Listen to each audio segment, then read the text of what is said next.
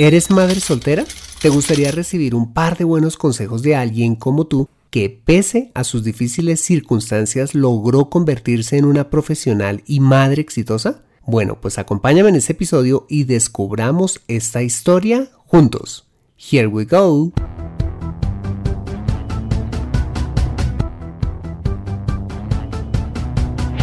Bienvenido a Consejo Financiero el podcast de finanzas personales donde aprenderás a manejar inteligentemente tu dinero, salir de deudas, tomar buenas decisiones financieras y alcanzar una prosperidad sólida y duradera. Consejo Financiero son finanzas personales prácticas para gente como tú que desean transformar su futuro financiero. Bienvenido a bordo.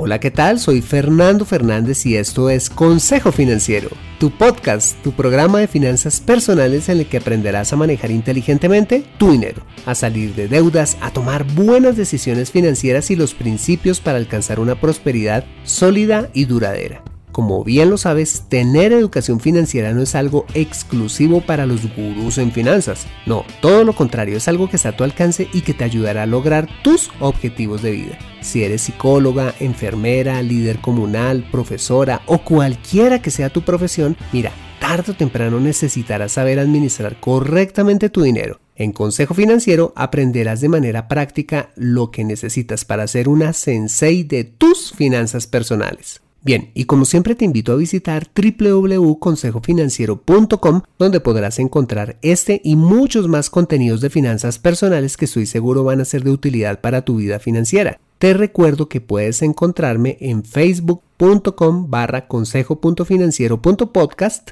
en LinkedIn como Fernando Fernández Gutiérrez y en Twitter como arroba. Bueno, muy bien y sin más preámbulos, bienvenido a bordo.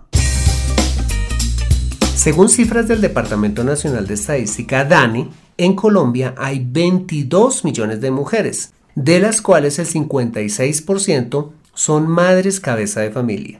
Las razones de este fenómeno social obedece a múltiples causas, entre ellas la inmadurez emocional, la promiscuidad, la falta de educación sexual y en gran medida a la irresponsabilidad masculina.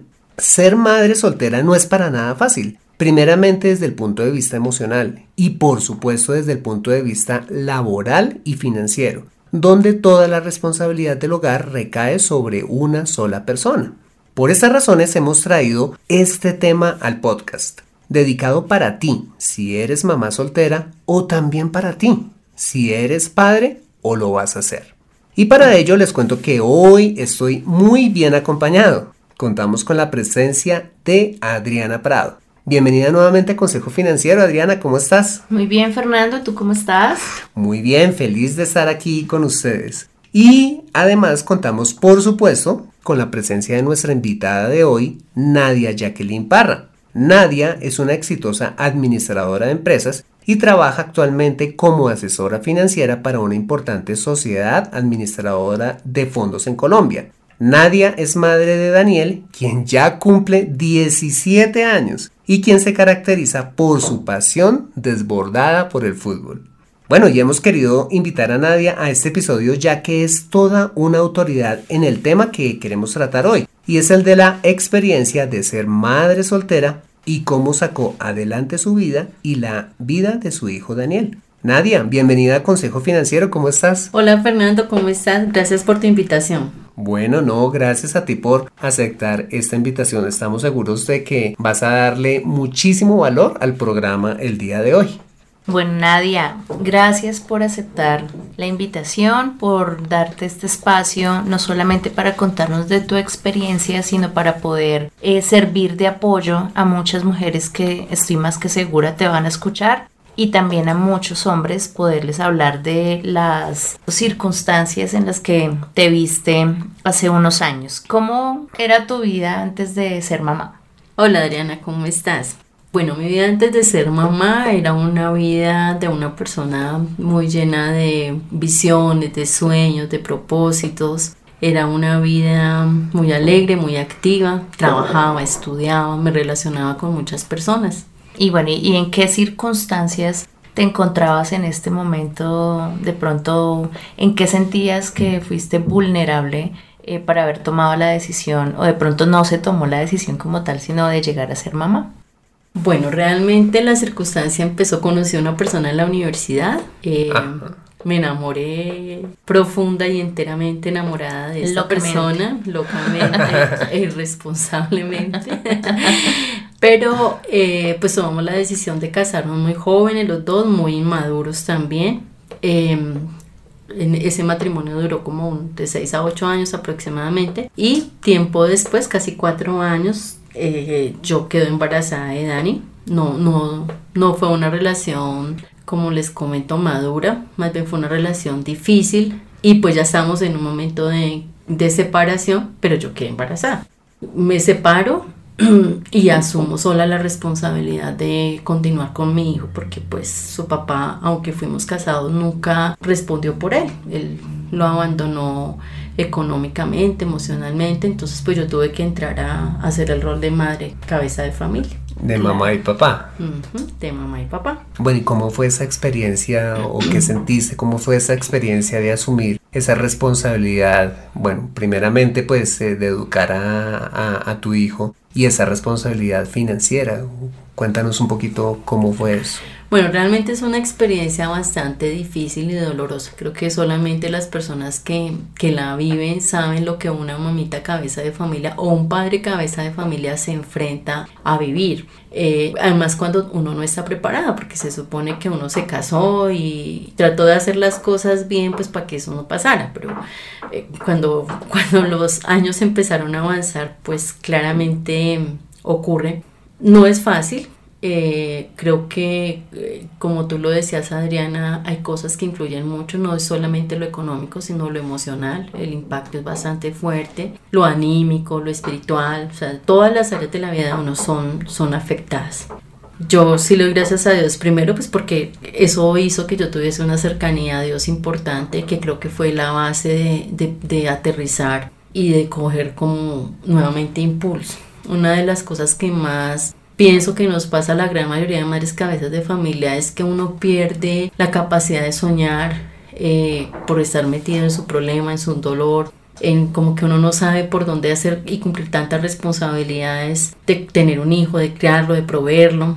Pero bueno, pienso que llega un momento en donde lo que primero uno tiene que hacer es aceptar que esa es su condición, aceptar que hay un hijo que nunca pidió ser traído a este mundo aceptar que hay una responsabilidad que hay que asumirla y el, y el rollo hay que asumir. También le doy gracias a Dios porque pues yo vengo de una casa que si bien es cierto no fue completamente funcional, tengo un papá que fue absolutamente responsable en la parte económica mm. con nosotros como hijos y yo creo que eso marca el destino de Una mamá que fue sumisa y aunque no era una proveedora, ella siempre estuvo con nosotros y creo que ese fue un modelo que yo eh, hoy en día que soy mamá me doy cuenta que quedó muy marcado en mi mente y en mi corazón. Y, y, cuando ya vi a mi hijo, eh, mi decisión fue, con o sin papá, yo lo voy a sacar adelante porque es mi hijo.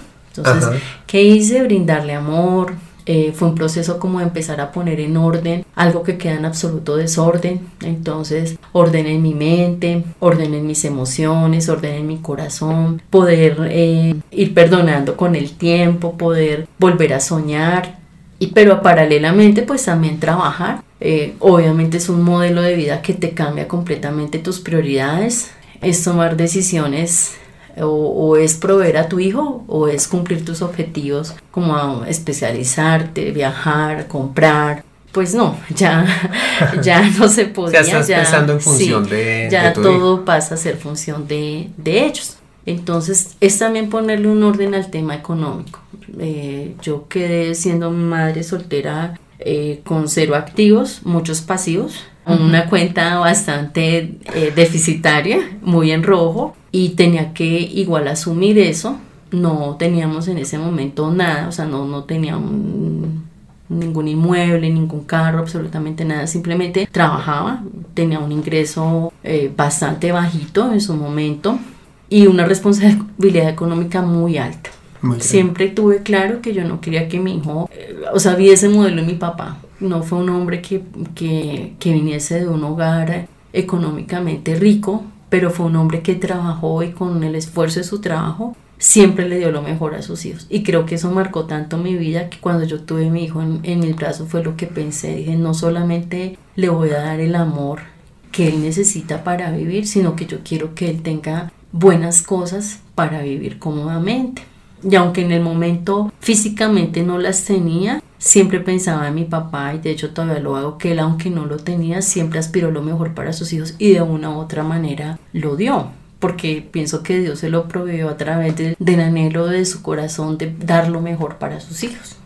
Increíble, Nadia. Eh, las estadísticas son bastante altas, son 56%, es bastante alto y es muy difícil ver cómo tantas mujeres tenemos tantos espejos alrededor y seguimos cometiendo el error tras el error y no todas tienen un muy buen ejemplo. Por eso es tan importante lo que tú nos estás contando hoy porque mm, pocas mujeres eh, tienen un referente como lo eres tú el día de hoy para ellas y pues para todas las demás de cómo de una adversidad tú pudiste sacar lo mejor. Nos hablaste de volver a soñar, nos hablaste de, de ir en el proceso y y buscar esa restauración porque es que eso es lo que pasa a veces, la gente tiene el problema pero no busca ayuda. Tú buscaste la ayuda, eh, tú encontraste de pronto muchos cambios que empezaste como a caminar pasito a pasito con tu hijo. Quisiera saber cuál era tu visión, o sea, cuando tú estabas en ese momento, o sea, con todos los inconvenientes, ¿tú qué pensabas a futuro? O sea, tú en esa incertidumbre, ¿cuál era tu mayor temor? Yo creo que el mayor temor que uno siente de mujer es la soledad, la impotencia, la falta de recursos económicos, la falta de apoyo, el ver que pues toda mujer anhela eh, tener una familia o por lo menos la gran mayoría y ser amada y, y saber que sus hijos van a tener como ese apoyo y esa figura paterna que es muy importante y significativa en una familia y, el temor de saber que eso no va a pasar, de que tal vez tengas que terminar tu vida sola, más si eres muy joven es difícil, porque también te enfrentas a que em, emocionalmente, en mi caso, por ejemplo, yo no tenía la madurez suficiente para asumir tantas cosas simultáneamente.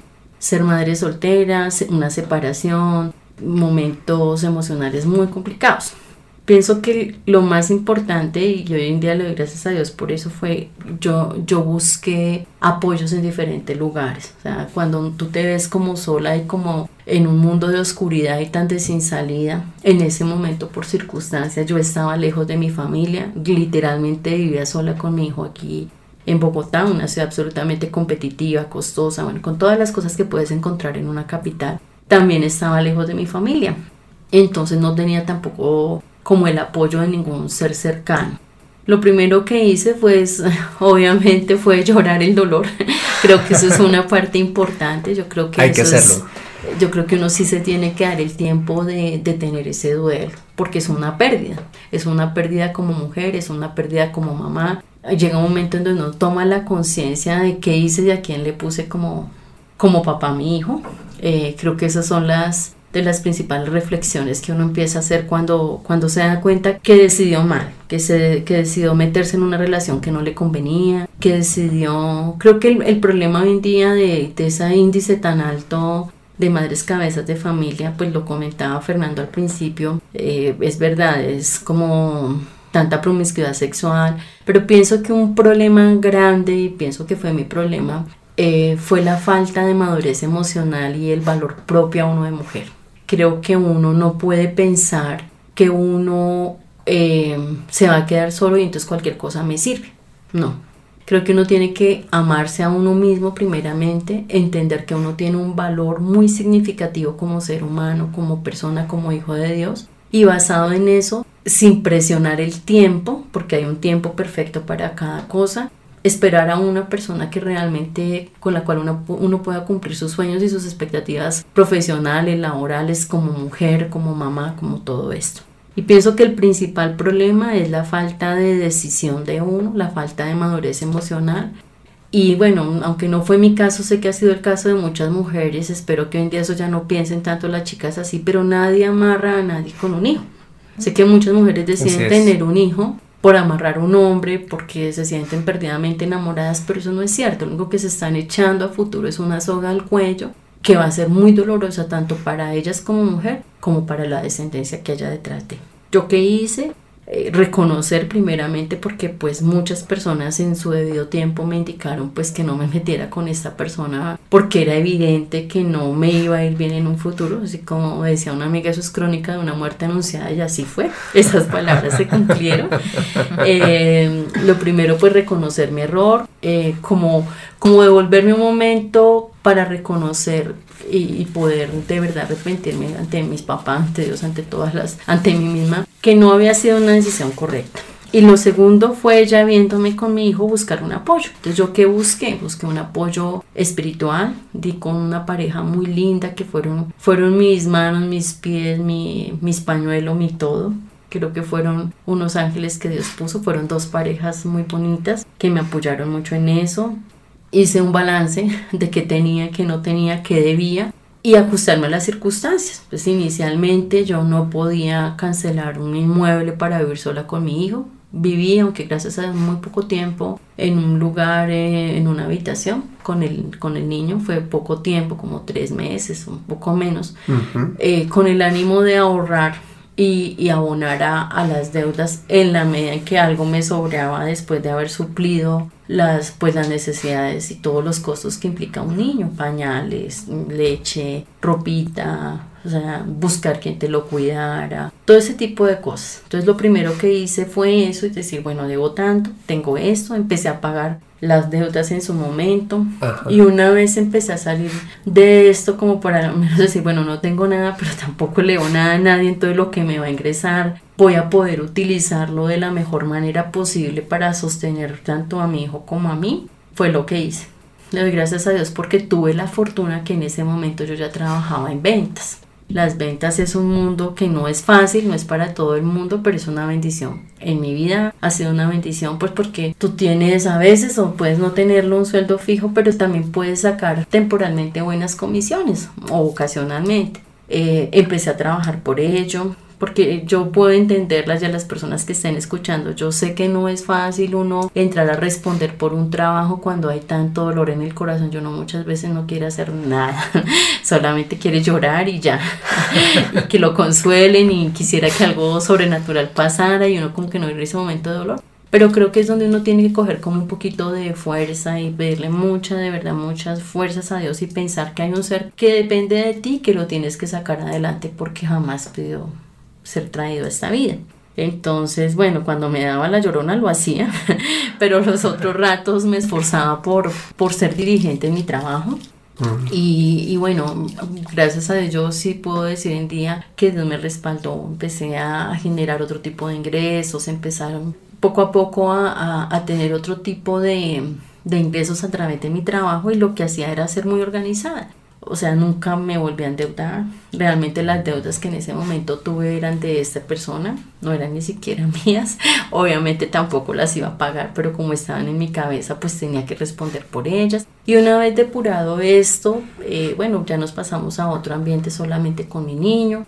Y empecé a trabajar por tener un espacio en donde vivir con él que no fuera Ah. Empecé a soñar otra vez con eso, ya lloraba menos. el tiempo pasa y yo creo que si uno dispone su corazón para perdonar y para sanar las heridas y invita a Dios en ese proceso, eso pasa. O sea, todo, todo tiene un tiempo de llorar y un tiempo de reír. Aunque los tiempos son largos muchas veces en este tipo de restauraciones, en mi caso fueron casi cinco años eh, no son eternos, eso sí lo tengo claro. Y cada día era menos lo que se lloraba y más lo que se hacía. Y cada día volvía la esperanza. Y finalmente pasa el tiempo y uno dice, ay, gracias a Dios, esa persona no está conmigo, porque solamente puedo decir que cuando uno está con la persona incorrecta, tu vida se estanca, tus sueños se mueren, tú no floreces en nada, entonces es mejor estar solo que mal acompañado, así se cumple el dicho. Ah, Después de esto, pues ya empecé a tener objetivos pues en todas las áreas de mi vida. Quería que mi hijo estuviera en un buen colegio, así como mi papá se esforzó para que yo fuera a un buen colegio, yo también quería que fuera un buen colegio, quería que fuera una buena universidad, quería que tuviera un espacio propio, quería que tuviera una vida medianamente tranquila y normal en medio de que no tenía su papá, que eso pues ya de entrada es anormal, pero por lo menos que las otras cosas no le afectaran trataba de tener equilibrio, es decir, no me desbordé únicamente a trabajar y dejarlo tirado, porque creo que es otra de las cosas que también les puedo aconsejar. y precisamente yo te quería preguntar, ¿cómo hace una mamá soltera eh, para poder eh, tener ese equilibrio sabio entre la crianza de tu hijo y, y, trabajar para producir y poder mantener tu hogar? Mm. Creo que lo más importante es es la organización y la disciplina. O sea, uno tiene que aprender a ser efectivo en, la, en el tiempo laboral.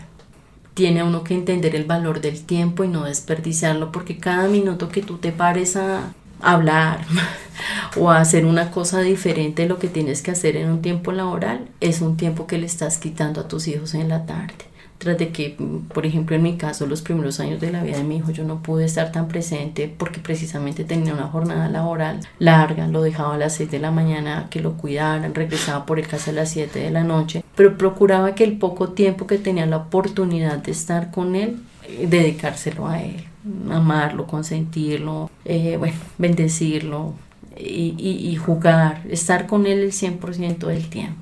No es fácil, pero los, los tiempos también van cambiando. O sea, sí se puede. Sí se puede, no es fácil y sí se puede. Y otro consejo es que yo pienso que cuando uno se queda solo por el motivo que sea, porque te separaste y te tocó asumir la responsabilidad solo porque estando de novia quedaste embarazada y el personaje se perdió y te tocó solo. Creo que uno de los grandes errores que cometen la gran mayoría de las mujeres es que vuelven a lo mismo, es decir, van buscando aquel amor loco, ahora no solamente para que supla todos los vacíos de sus emociones como mujer, sino ahora tratando de buscar un papá para este, este nuevo niño o niña. Y yo creo que ese es el error más grande, porque muchas veces en ese volver a buscar una persona lo que hacen es volver a gestar otro hijo. Entonces ya no es uno, sino son dos de dos, padres diferentes con el mismo ingreso. Entonces, ese es otro consejo que yo le daría. Lo peor que uno puede hacer es tratar de llenar ese vacío emocional de uno mismo y tratar de conseguirle un papá a su hijo.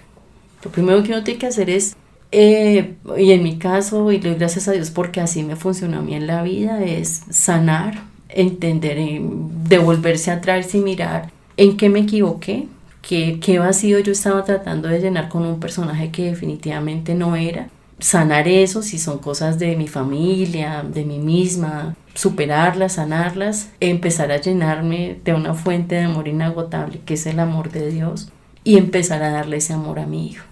Si el día de mañana va a haber o no un papá para él, eso solamente Dios lo dispondrá y en un momento adecuado. Pero yo pienso que ese es un gran error que constantemente las mujeres cometemos. Entonces, en vez de solucionar un problema, el problema se agranda y cada vez es más difícil de resolver.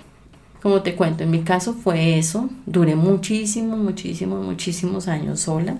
Eh, no es fácil. No es fácil porque tú como ser humano te cansas.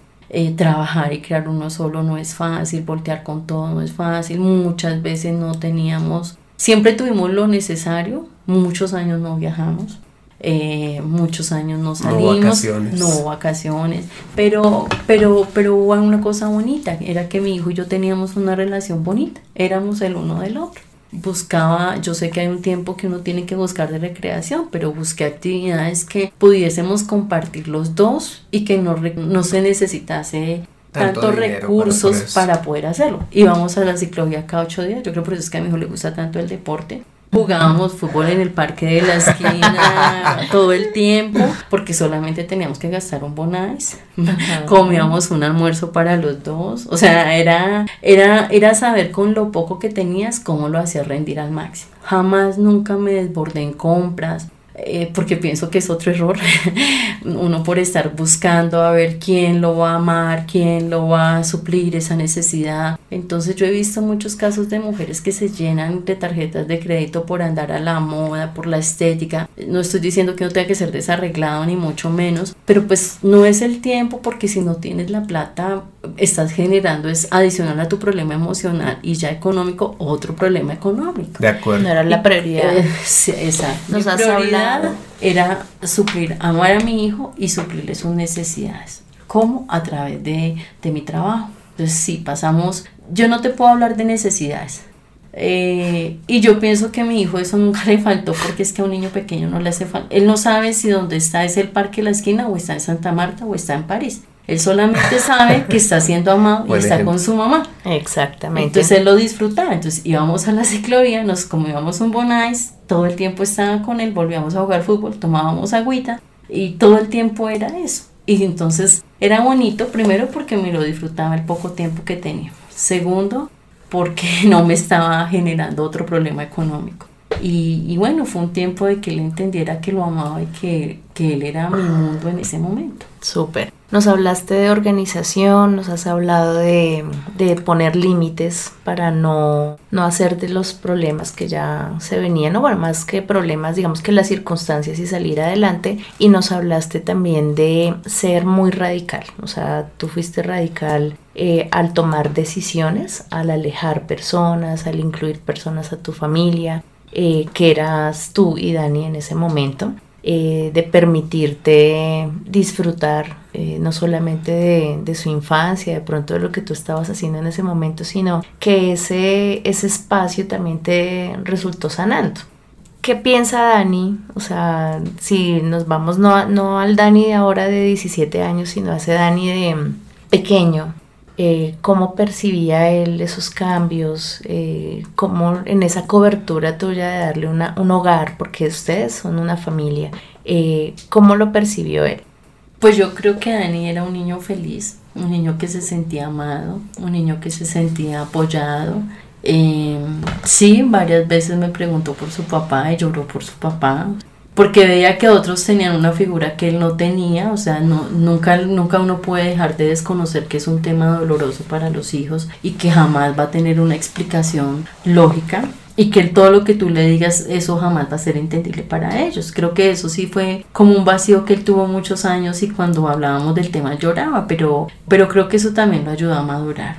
Hoy en día nosotros hablamos de eso y de hecho cuando me citan en el colegio o algo así, yo veo como él, él, él sí percibió el amor y la entrega que yo tuve uh -huh. en él. Y valoró al máximo el tiempo, el ah, tiempo que tú le diste. De hecho, hoy en día yo puedo ver sus frutos en el compromiso que él tiene. Él es un niño muy activo, como, como tú lo mencionabas, él es amante del fútbol, él, él estudia, él entrena fútbol, él participa en torneos del colegio, en torneos del Club Deportivo Alcohol que asiste, en la Liga de Bogotá, pero siempre se ha destacado por ser un niño absolutamente cumplidor de su deber en el colegio y se ha destacado como lo, de los mejores alumnos alumnos en su parte académica. Es un niño que si se tiene que acostar a las 11, 12, 1 de la mañana por cumplir eh, sus, sus, responsabilidades académicas lo hace. Y alguna oportunidad yo le preguntaba y, y, siempre me ha dicho esto es solamente como el como la retribución que yo te doy al esfuerzo que tú haces tan lindo. Y bueno súper. Eh, nos decías al principio que Nadia es administradora. Bueno y uno pagando deudas, eh, mirando cómo sobrevive, cómo dejas para lo del fin de semana, de dónde sale el dinero para, para estudiar o por qué, porque muchas mujeres que te están escuchando también dirían, yo escasamente saco a mi hijo adelante y casi siempre se ve como ese esfuerzo no como tal que las volvió esforzadas, sino ese esfuerzo que se volvió el sacrificio. Entonces vemos esas mujeres de verdad como más sacrificadas que después más o menos pueden echar en cara. Yo por sacarlo adelante no hice, por darle esto no viajé, pero no es tu caso y por eso estás acá, porque tú hiciste ese esfuerzo no solamente un ejemplo para tu hijo, sino para ti misma aunque no, es, no sé si tuvieras referentes en ese momento que te impulsaran a hacerlo, pero ¿por qué sacar adelante una carrera? O sea, ¿y de dónde? Porque nos estás contando que la situación no era tan fácil. Bueno, yo gracias a Dios tuve la oportunidad de que cuando Daniel nació, yo ya había terminado la carrera. Lo que sí pasaba era que tenía un préstamo con el ICETEX que no había terminado. Entonces, aunque había terminado la carrera, tenía una deuda pendiente por cancelar. Digamos que el estudio fue algo que mi papá toda la vida nos metió hasta lo profundo de las entrañas que teníamos que estudiar. Entonces, se volvió como un referente demasiado importante para mí. Me, me gusta la parte académica, me encanta estudiar, me parece apasionante. Y con la carrera que que creo que era mi carrera, era lo que Dios tenía para mi vida, que, que fue la administración de empresas. Lo que hice eh, como les comentaba, esa era, esa era la única deuda que realmente era mía, era el estudio.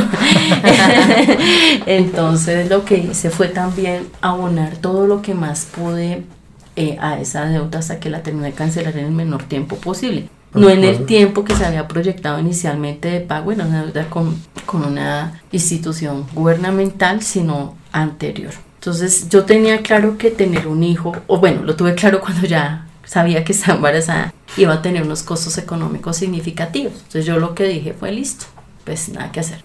Abono todo lo que tenga, fue lo que empecé a hacer desde el embarazo. Em, una vez, como a los dos años, tal vez de que ya tenía Danito de vida, eh, había terminado ese proceso y empecé con otras cosas. Em, de ahí es donde digo que vale mucho el planear, el organizarte, el, el planear y el organizarte y el empezar a ejecutar. Eh, y el no salirse de un presupuesto. Creo que un presupuesto a mí me ayudó mucho. Eh, nunca, nunca me volví a endeudar ni con tarjetas de crédito jamás le volví a servir de codeudora ni le volví a prestar mi tarjeta de crédito a nadie. Creo que uno sí se vuelve radical en esas cosas. Y otra cosa que yo tenía claro era que si me había pasado una vez, que si me había equivocado la primera vez por necia, por inmadura, por falta de, de racionalidad, por muchas cosas, pues no tenía que darme el lujo de que me volviera a pasar una segunda vez, porque esa segunda vez no solamente iba a perjudicar mi vida, sino la vida de Daniel y muy posiblemente si venía otro bebé detrás a ese otro bebé. Claro. Lo que yo puedo ver acá es que muchas de las cosas que tú has hecho son muchas de las cosas que hemos enseñado en este programa, como primeramente, pues bueno, pues organizar, eh, organizar nuestras finanzas, no gastar, más de lo que nos ganamos, enfocarnos en salir de deudas. Y yo tengo una pregunta. Y es, ¿alguna vez em, tú me contabas la historia de cómo compraste tu apartamento? Me gustaría que le compartieras eh, pues esa historia a, a, los oyentes de este podcast porque me parece muy valioso eh, tu punto de vista de cómo una mamá soltera después de empezar desde cero, como tú lo has dicho, o desde menos cero porque tenías deudas y demás, ¿cómo se puede hacer para poder comprar un buen apartamento en un buen lugar de la ciudad? ¿Cómo lo lograste? Bueno, lo primero fue que lo anhelé profundamente porque en dos años de vida de mi hijo tuvimos que trastearnos como tres veces y sola, en un trasteo solo con un bebé pues no es tan chévere, un trasteo nunca es chévere, pero con un bebé y uno solo es menos chévere. y sin poder pagar coteros ni nada de esas cosas. Eh, bueno, y básicamente era porque donde estábamos lo iban a vender, o sea, siempre pasaba algo. Entonces fue como, yo pienso que eso fue respuesta a un clamor muy profundo de mi corazón de desgracia, yo no quiero más esto, yo quiero que mi hijo sea estable, no quiero que crezca de casa en casa. No es fácil que te arrienden cuando tienes niños. Bueno, no sé ahora, pasados 17 años, cómo sea la cosa, pero en mi tiempo eso no era tan fácil. De acuerdo. Entonces lo que yo dije es, lo voy a hacer. La manera que en ese momento había, bueno, la construcción en ese tiempo no era tan costosa como es ahora, pero mi ingreso tampoco era, no era muy significativo. Eh, vi la opción a través de pedir un subsidio en la caja de, en la caja de compensación familiar. Em, sí. Y em, y empecé a ahorrar las cesantías, las primas. Fue como de ahí, como lo extra que me llegaba de los salarios, dije no voy a gastar eso. Por eso te digo que mucho tiempo no hubo viajes, mucho tiempo la ropita tenía que durar muchos, muchos años, la misma ropita con bel rosita, porque, porque mi objetivo era tener ese, un, darle estabilidad también a mi hijo y a mí misma a través de una casa fija, de un lugar propio.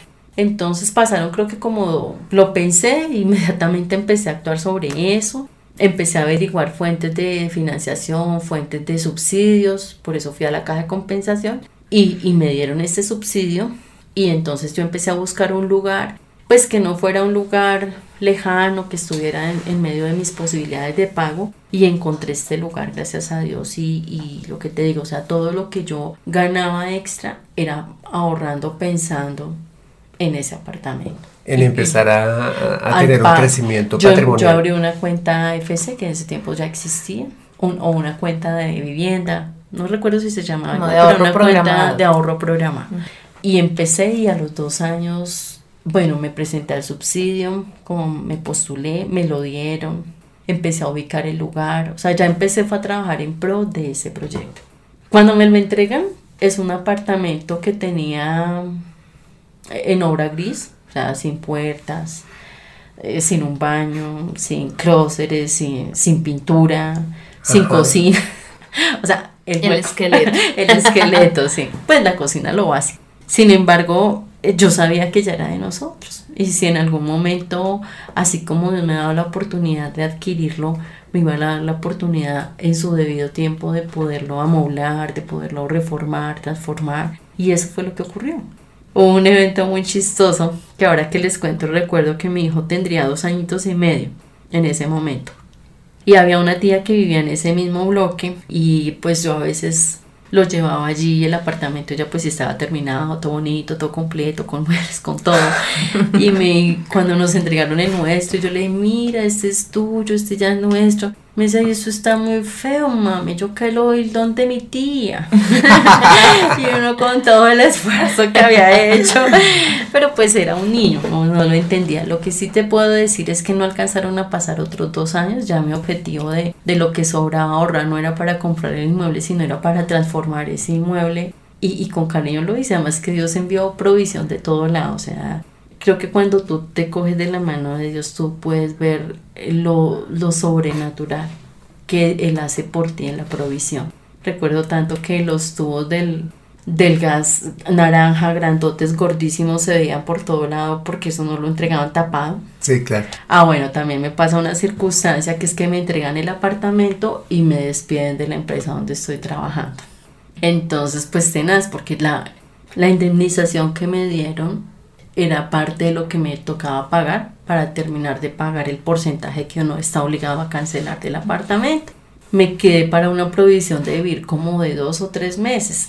Y yo dije, no, eso fácilmente voy a conseguir trabajo porque con mi experiencia, porque, porque por muchas de las cosas que uno cree que tiene, y que puede que tengas, pero pues solamente Dios sabe cuándo es que vas a volver a encontrar ese trabajo, eh, pues me quedé sin plata los tres meses. Entonces fue un, fue un tiempo de prueba bastante difícil económicamente hablando, pero, pero yo pienso que fue un tiempo bonito porque primero pude disfrutar más mi hijo y porque pude ver cómo cada día Dios suplió nuestras necesidades y, y bueno, pasó ese tiempo de esa prueba, de ese desierto, ¿Qué pasó ahí? Yo recuerdo que como la torre era relativamente nueva o nueva, había muchos obreros trabajando y terminando apartamentos de, de, alrededor y se dan cuenta que uno estaba solo con un niño.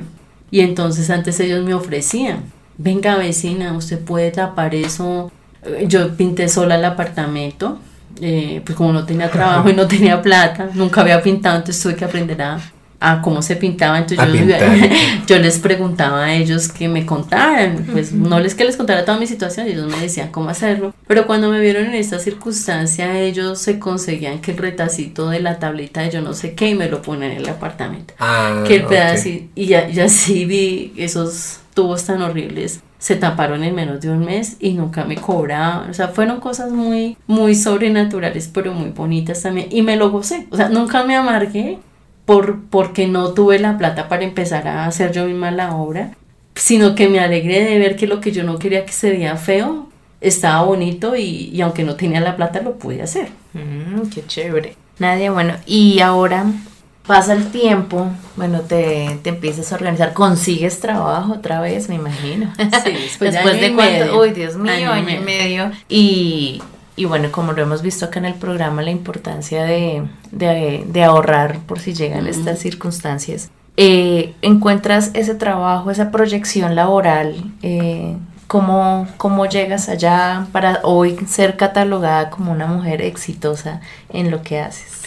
Bueno, yo pienso que una cosa que, que valió mucho en mi vida, yo, yo creo que uno sí, mm, hoy en día hay muchos, muchos, muchos medios para tu capacitarte, a diferencia de, de lo que les cuento hace un tiempo atrás. Pienso que uno sí debe capacitarse, eh, así tengas hijos, lo que, lo que tienes es que tratar de buscar es un, algo que no te robe el poco tiempo que te queda que debe ser de tus hijos y pues que puedas cumplir con tus hijos y con lo laboral. Y eso sí lo hice ya teniendo a, a Danito. Yo decía, yo quiero hacer una especialización y quiero hacerla antes de que él ingrese al colegio porque cuando él ingresa al colegio económicamente tal vez no lo puede hacer siempre quise trabajar como comisionista de bolsa y entonces averigué el curso, eh, me afilié, lo pagué, lo ahorré, empecé a ahorrar hasta que tuve la plata y lo tomé. Estudié para ser operador del mercado bursátil y creo que, aunque no fue una especialización, creo que esa actividad me abrió muchísimas puertas laborales. Eh, finalmente terminé siendo comisionista de bolsa, que era mi sueño, era como mi pasión. Quería hacer era una especialización en inversiones en Canadá, pero pues en ese momento los recursos no me daban pero sí, aunque no podía hacer esa especialización, sí hice algo que tenía que ver directamente con eso, que requería menos tiempo en inversión y menos dinero también. Eh, y eso me abrió muchas puertas. Pienso que una de las cosas que uno como madre de cabeza de familia debe ser es seguirle apostando a capacitarse. Claro. Hoy en día tú lo puedes hacer por internet a bajos costos, hoy en día tú puedes, hoy en día hay muchísimas facilidades que en mi momento no están. Lo que hay que hacer es buscar, porque hay muchas personas... Hay, es que buscarlas y aprovecharlas. Se quedan como con su situación y, y, se, como que se acomodan. Hay, que salir de ese hueco en el que uno claramente, o sea, no estoy diciendo que ese hueco no se dé porque es duro y es muy doloroso y tú quedas en ese hueco lo que hay que mirar es cómo va a salir de este hueco, sin plata, con hijos, con toda una responsabilidad. Pero algo que yo poco a poco fui entendiendo fue eso, o sea, eh, porque mi hijo crecerá. Primero para poderle dar un buen sustento a él, yo tengo que mejorar y, y ser competitiva, académicamente hablando y laboralmente hablando. Y independientemente tenía que buscar la forma de para seguir siendo competitiva, que fue lo que hice. Eh, y, y, eso te ayuda a salirte de ese hueco. Y es lo que a veces muchas mujeres no ven, ¿no? Piensan que si invierten para una cosa les va a faltar y no tienen la visión de pensar que si invierten sobre todo en capacitarse y educarse, pues lo que van a hacer es aperturar otras opciones. Es que yo pienso que muchas mujeres el, inconveniente que yo he visto de, también a lo largo de mi vida de, relacionarme con personas madre cabeza de familia es que pierden el foco. Veo que la gran mayoría, no todas, pero desafortunadamente un, un porcentaje significativo de la población es buscar un esposo y un papá para sus hijos y eso lo desvía uno de todos los objetivos y lo otro es sí es, es perder el enfoque de la vida y lo otro es que uno tiene que ser consciente de que, que, que puede que tu amiga se gana todo el sueldo y vive a la moda y vive superín y, puede viajar y puede consumir. Uno tiene que ser consciente que no es la vida que tú te puedes dar porque fue la, fue, tú decidiste otro tipo de vida. Y el otro tipo de vida es que tú consciente o inconscientemente decidiste ser mamá y tienes que afrontar esa responsabilidad. Entonces yo pienso que en la medida en que uno es consciente de eso y dice, pues sí, eso es Adriana, que puede estar y, pero yo no, pero eres feliz en ese no porque tienes otros objetivos, eh, la vida te lo recompensa. Yo he podido ver, y hoy en día yo lo doy gracias a Dios, cómo eh, si hablo solamente de lo económico, aquí no voy a hablar de otras áreas, pero si hablo de lo económico, yo pude ver en el transcurso de este tiempo de mi vida cómo esa organización, esa planeación, ese abstenerme mucho tiempo de muchas cosas que claro que como mujer quería, yo quería una cartera linda, quería unos zapatos, pero no podía en la abundancia que otras, o sea, tenía lo básico, lo básico siempre en el ropero, lo básico en el zapatero, lo básico en los bolsos, pero lo tenía. Em, yo vi la recompensa. Vi como muchas mujeres que teniendo esposo, teniendo mejores trabajos y mayores ingresos que no, eh, pasó el tiempo y jamás tuvieron su propio apartamento, jamás tuvieron su propio carro, jamás pudieron llevar a sus hijos a un mejor a un colegio como gracias a Dios yo he tenido la oportunidad de llevar a mi hijo, porque su dinero se desvió para otras cosas. Es más, de pronto ni siquiera tuvieron la oportunidad de capacitar o tuvieron la oportunidad, pero no planearon y no le apuntaron al objetivo de capacitarse. Entonces yo creo que es cuestión de que tú lo planees, tú te organices y lo empieces a ejecutar. Requiere de madurez, requiere de, de entereza, o sea, de, de saber que un estado civil como el de madre cabeza de familia o mamá soltera nadie lo quiere, pero hay que, hay que aceptarlo y tú quisiste pasar a otro plano diferente y sé que Fernando tiene una, una pregunta súper importante para ti. Em, ya para ir terminando, siempre que se cuenta una historia siempre queremos saber el final. ¿Por qué no nos cuentas acerca de la Nadia de hoy? ¿Qué ha pasado en esos últimos años? bueno, pues yo quiero contarte que mi vida se dio un giro. Digamos que aunque yo cuando me separé en aquella oportunidad me prometí a mí misma y a mi hijo que nunca más eso nos, nos, nos iba a volver a pasar y cerré las puertas a tener una relación con alguien por mucho tiempo. Creo que me volví una como una catadora no, pero cualquier persona que se me acercaba, un hombre con un interés de formalizar una relación, yo tenía un Sheldix como de una hoja de examen repleta de lado a lado que si no pasaba todos los todos los requerimientos. los requerimientos no pasaba. y adicionalmente, pues obviamente muy pegada de la mano de Dios para saber si era o no su voluntad, porque eso fue algo que aprendí claramente en la primera lección, que si no era su voluntad yo ahí no iba a meter mi cabeza. Eh, y efectivamente, no, no, no me metí en... Tenía acercamientos de amistad, pero como te digo, era tan exageradamente prevenida que para mí eso fue algo bueno. Yo quería cumplirme a mí misma y especial a mi hijo de que eso no iba, que no iba a volver a pasar por, esa, por ese dolor ni por esa frente. Entonces era muy fácil seleccionar porque uno, uno, uno aprende a madurar eh, yo tenía claro que si me tenía que quedar, que aunque quería una familia, y era como lo que yo le contaba, yo le decía, claro que yo anhelo una familia, claro que yo anhelo una persona que me ame, una persona que ame a mi hijo, anhelo ese hogar, fue mi deseo de niña, pero pues si me toca quedarme sola, pues también me la voy a gozar sola. De acuerdo.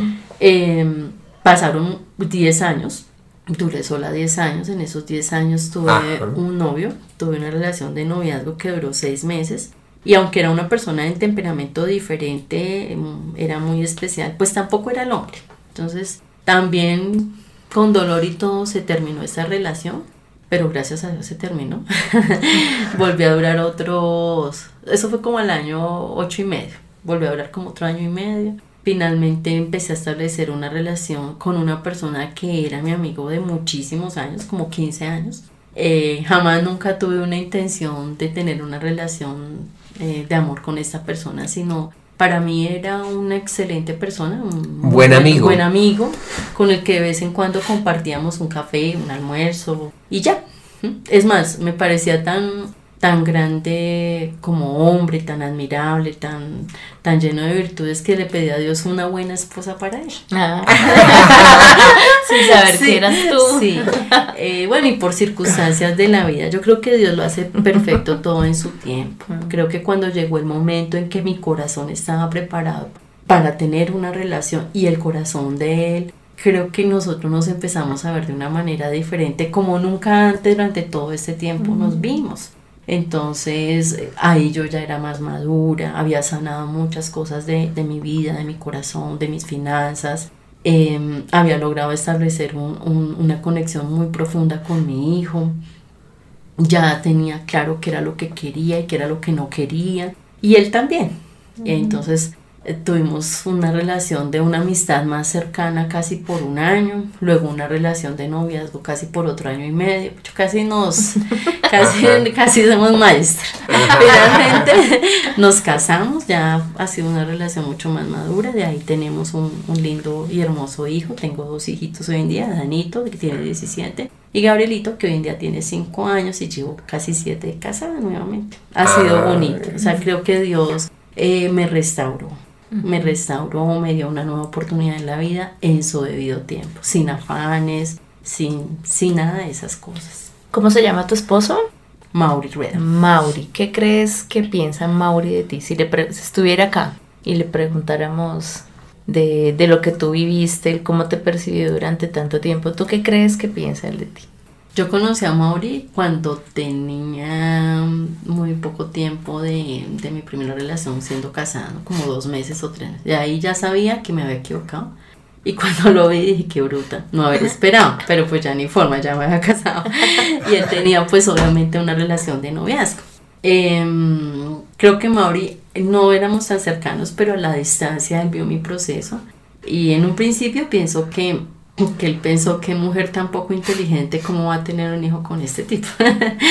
Pero cuando ya me ve en el proceso, creo que él me pudo ver como, como esa joven desubicada en lo emocional. Digamos que mi problema, gracias a Dios, nunca fue ni lo académico, ni lo laboral. Mi problema fue un problema de, de, de una inmadurez emocional que me llevó a tomar una mala decisión.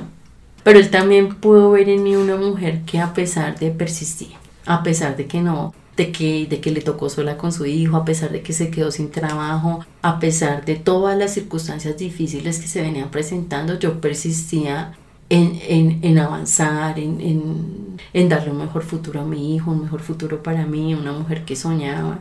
Y creo que eso es hoy en día, en últimas pienso que eso fue lo que lo llevó a tomar la decisión de querer establecer otro tipo de relación conmigo, porque él, él pudo ver la diferencia eh, digamos que no es porque sea mi esposo, pero sé que, sé que era un soltero apetecido, un hombre emocionalmente estable, un hombre económicamente estable, un hombre muy brillante, inteligente, un hombre mm, sin vicios, un hombre que no es mujeriego. Sabía que habían muchas niñas que estaban interesadas en él. ¿Qué marcó la diferencia? Y en algún momento se lo pregunté y me dijo eso. Tu madurez, tu empuje, tu, tu visión de la vida, tu visión de, de que no eres vana, sino eres una mujer profunda. Y te debe admirar profundamente. Eh, por, por esas cosas creo que eso fue lo que hizo que él se fijase en una mujer que a pesar de que tenía un hijo, generaba valor también para él.